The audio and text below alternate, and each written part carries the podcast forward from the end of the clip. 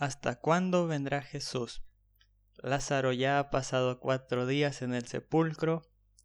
El mundo a nuestro alrededor parece que también lleva más de cuatro días muerto y Jesús parece que sigue en el camino.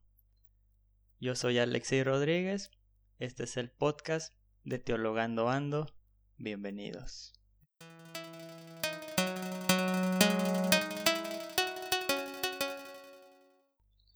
¿Qué tal amigos, hermanos que me visitan ya sea el podcast y también a mis hermanos de la Iglesia Bautista de Villa Crespo que les estoy compartiendo este estudio que será el que veamos durante la reunión de oración para poder dedicar tiempo a orar por Zoom, reunión a la que están invitados todos aquellos que estén escuchando este podcast antes de las 7 horas horario de Argentina las 4 horario de México y bueno, los de los demás países pueden googlear sus horarios porque no tengo el horario de todos los países. Si alguno quiere unirse a nuestra reunión de Zoom, por favor mándenme un mensaje por las redes sociales y yo les pasaré el ID para que puedan estar orando con nosotros y puedan estar compartiendo con nosotros un poco de nuestra reunión de oración y también el domingo tenemos un culto especial por Zoom, pero vamos a compartir un tiempo especial de Santa Cena, que cada uno lo vamos a hacer desde nuestra casa, pero unidos en el amor de Jesucristo y compartiendo simbólicamente su cuerpo, su carne y su sangre. Y el domingo o el lunes, para aquellos que lo escucharon el lunes, estuvimos compartiendo sobre Lázaro en el capítulo 11 del versículo 1 al versículo 16 y prometí que el día de hoy íbamos a hablar del siguiente punto de este pasaje que es el versículo 17 hasta el versículo 27. Son solamente 10 versículos, pero que tienen bastante profundidad de explicación en lo que respecta a nuestros días, a nuestra vida. Los invito a leer Dice así. Cuando Jesús llegó, encontró que Lázaro ya llevaba cuatro días en el sepulcro.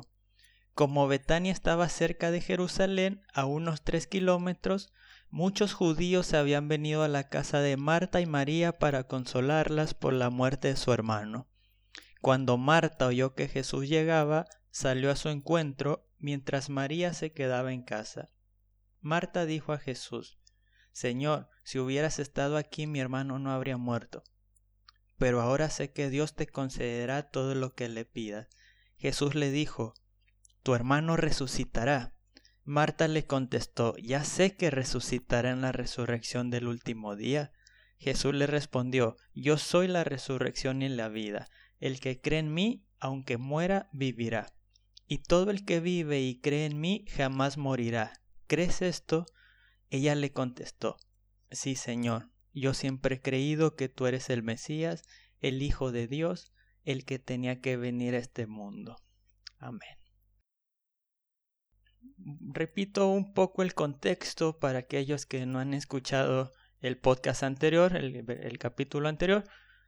También pueden ir a escuchar el episodio anterior de preferencia, pero el contexto de la narración de Lázaro es una comunidad de la segunda generación cristiana, es decir, aquellos que no son testigos presenciales de la vida de Jesucristo.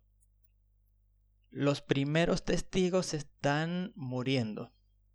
Y justamente entre estas muertes, estas enfermedades y las persecuciones que está pasando en la iglesia, muchos están preguntando, ¿será que Jesús mintió? ¿Será que los que nos decían Pablo y los demás apóstoles de que Jesús había prometido volver y murieron esperando que Jesús volviera, pero no volvió? ¿Qué nos queda a nosotros? Porque ellos que tenían tanta fe y que lo habían visto, que supuestamente lo habían resucitado, eh, murieron, no pasó nada. Mientras que ellos decían, no, Jesús va a venir antes de que pase toda esta generación. Bueno, toda la generación está pasando. Y nosotros podemos pensar lo mismo. Yo eh, vengo escuchando desde muy niño que Jesús está llegando. Y cada que sucede un acontecimiento mundial, eh, Jesús está llegando. La guerra en Irak es una señal de que Jesús está viniendo. El tsunami es una señal de que Jesús está viniendo. Los terremotos son una señal de que Jesús está viniendo. Cambio de papa, Jesús está viniendo. Eh, otro cambio de papa, Jesús está viniendo.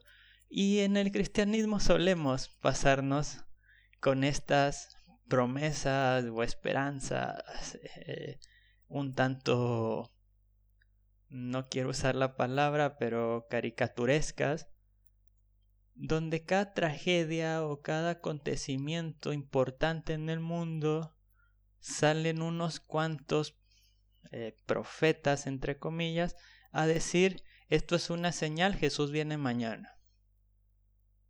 Y así han habido sectas de sobra donde han proclamado que Jesús está por llegar a sacarnos de este mundo, a sacar a su iglesia de este mundo que está sufriendo. Su iglesia está aquí sufriendo, pero Jesús ya viene. Bien, esta esperanza los primeros cristianos también la tenían y se están dando cuenta que no se había cumplido para la primera generación. Así que el evangelista Juan escribe esta narración o toma esta narración, esta tradición, y la pone para compartirnos un mensaje teológico a esa generación, pero también sirve a nuestra generación en estos días donde todos parecen estar bastante escatológicos, bastante apocalípticos, y algunos ya se están preguntando por qué Jesús no ha llegado, cuántas muertes más necesita Jesús para venir a rescatarnos, cuántos sufrimientos más vamos a tener que pasar, cuántas enfermedades más, eh, cuántos coronavirus, va a llegar otra plaga, eh, van a haber más terremotos, va a haber más guerra, Jesús está cerca. Bien, ¿qué dice el pasaje? Primeramente, Dice, cuando Jesús llegó, encontró que Lázaro ya llevaba cuatro días en el sepulcro. Es una cosa extraña, pero los especialistas piensan o dicen que los judíos creían que una persona podía volver a vivir naturalmente eh, hasta los tres días siguientes. Es decir, uno estaba muerto, muerto, muerto, muerto hasta el día cuarto. Los primeros tres días eh, uno velaba el sepulcro, velaban al muerto, pensando que podía todavía estar vivo, ¿no? No hablamos de resucitar, hablamos de que estaba vivo y no se habían dado cuenta. Pero cuando llega Jesús ya han pasado cuatro días, es decir, ya no queda ningún tipo de esperanza. Por ahí no recuerdo bien el autor o el predicador, pero me quedó muy grabada esta frase que dice Dios nunca llega tarde, pero muy pocas veces llega temprano, o casi nunca llega temprano. Y la verdad que es una experiencia que muchos hemos tenido en la vida cristiana. Eh, Dios a veces parece que se hace esperar. A veces parece que Dios eh, se espera hasta el último minuto para llegar. Bien, ya no había esperanza. Estaba Lázaro completamente muerto y ahí entonces aparece Jesús. Jesús aparece en el poblado de Betania, dice que estaba cerca de Jerusalén y por lo tanto había muchos judíos que habían ido a la casa de Marta y María para consolarlas por la muerte de sus hermanos. Eh, muchas veces queremos ver a los judíos completamente malos en los evangelios, pero en este caso los judíos estaban ahí, digamos, por una buena razón, no, no tenían una mala motivación para estar en ese lugar, sin embargo, sus buenas motivaciones no eran suficientes para hacer un milagro, porque el milagro solamente le corresponde a Dios. Y entonces dice, cuando Marta oyó que Jesús llegaba, salió a su encuentro, mientras María se quedaba en casa. Y Marta dijo a Jesús, Señor, si hubieras estado aquí, mi hermano no habría muerto. El reproche. ¿Es malo reprocharle a Dios algo? Yo creo que no. Todos los profetas del Antiguo Testamento le reprochaban a Dios. Mátame mejor, Dios. Ojalá hubiera muerto. Job mismo, que en su libro dice empezando, pero en esto Job no maldició a Dios, no maldijo a Dios, punto. Y después empieza a hablar en contra de lo que ha hecho Dios durante todo el libro.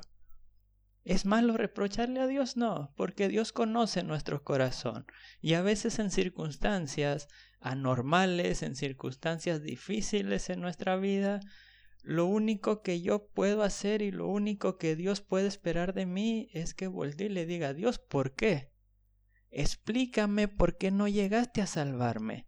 Explícame, Jesús, por qué no llegaste a sanar a Lázaro si tanto lo amas. Explícame, Jesús, por qué el mundo está sufriendo tanto si tú dices que lo amas al mundo. Si tú dices que has venido a morir por él, ¿por qué hay tanto pecado? ¿Por qué hay tanta corrupción? Y muchas veces no tenemos respuestas para estas preguntas. Es una pregunta que nos hacemos siempre, siempre, siempre. ¿Por qué? ¿Por qué? ¿Por qué? No sabemos. Hay misterios que no conocemos. Podemos llegar a, charlar, que lo vamos a hacer en otro episodio del podcast sobre el mal, el problema del mal, pero la pregunta siempre queda, ¿por qué Jesús no vienes ya? ¿Por qué Dios no vienes a solucionar las cosas? ¿Por qué no te llevas a los malos? ¿Por qué permites que haya terremotos? ¿Por qué permites una enfermedad así? ¿Por qué permites que el mundo esté tan mal? Pero detrás de cada reproche a Dios, de cada reproche santo, vamos a, a, ponerle así, detrás de cada reproche santo a Dios hay una súplica. Cuando yo le digo a Jesús, ¿por qué me está pasando esto? Detrás de ese por qué, yo le estoy diciendo, yo confío en que tú puedes hacer algo. Yo confío en que tú tienes el poder y que tú tienes el amor hacia mí para sacar lo mejor de esta situación.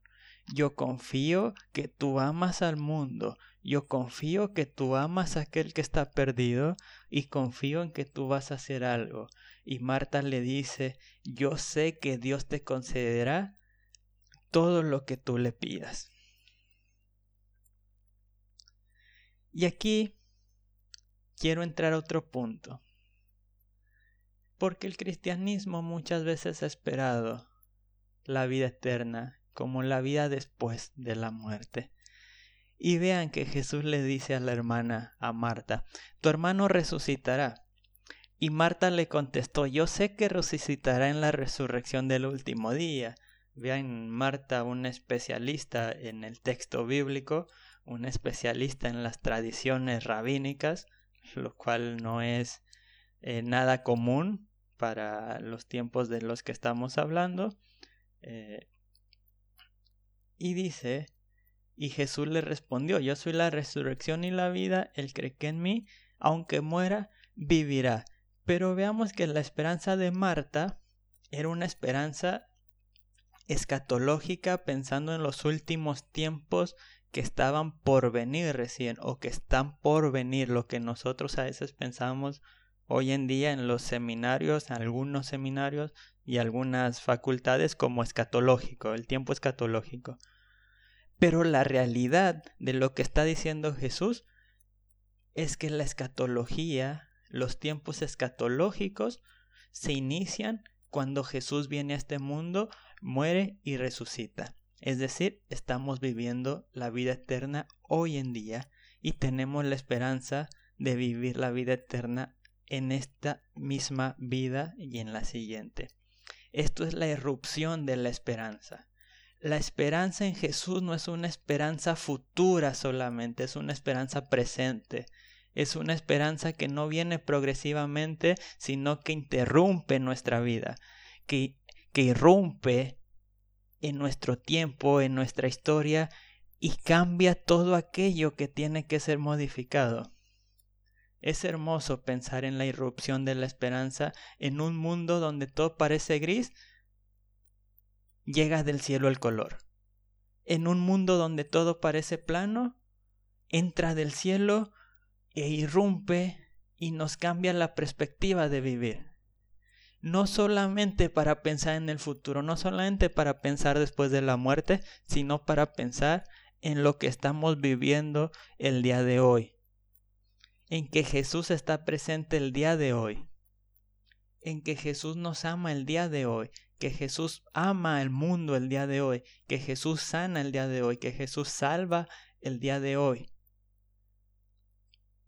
Y dice Jesús, yo soy la resurrección y la vida, el que cree en mí, aunque muera, vivirá. Recordemos la primera generación de cristianos que estaba muriendo, y todo el que vive y cree en mí, jamás morirá. Creer es vivir, vivir es creer. Necesitamos creer para tener vida real. Necesitamos creer en Jesús, estar en Jesús para tener una vida plena, una vida llena de propósito, una vida llena de amor por los demás, una vida llena de amor por Jesús, una vida llena de amor por Dios, una vida de servicio. Porque no se trata de cuándo va a venir Jesús a rescatarnos.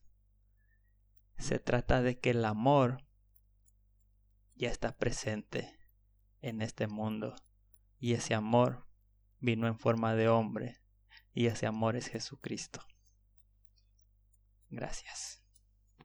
Eso es todo por hoy amigos. Gracias por su apoyo, por su tiempo para escuchar, para leer juntamente conmigo. Los invito a suscribirse al podcast en cualquier plataforma donde estén escuchando y también los invito a inscribirse al blog en alexibrodríguez.com donde también pueden inscribirse para recibir devocionales diarios escritos desde y traducidos desde los idiomas originales. Muchas bendiciones a todos y quédense en casa por favor.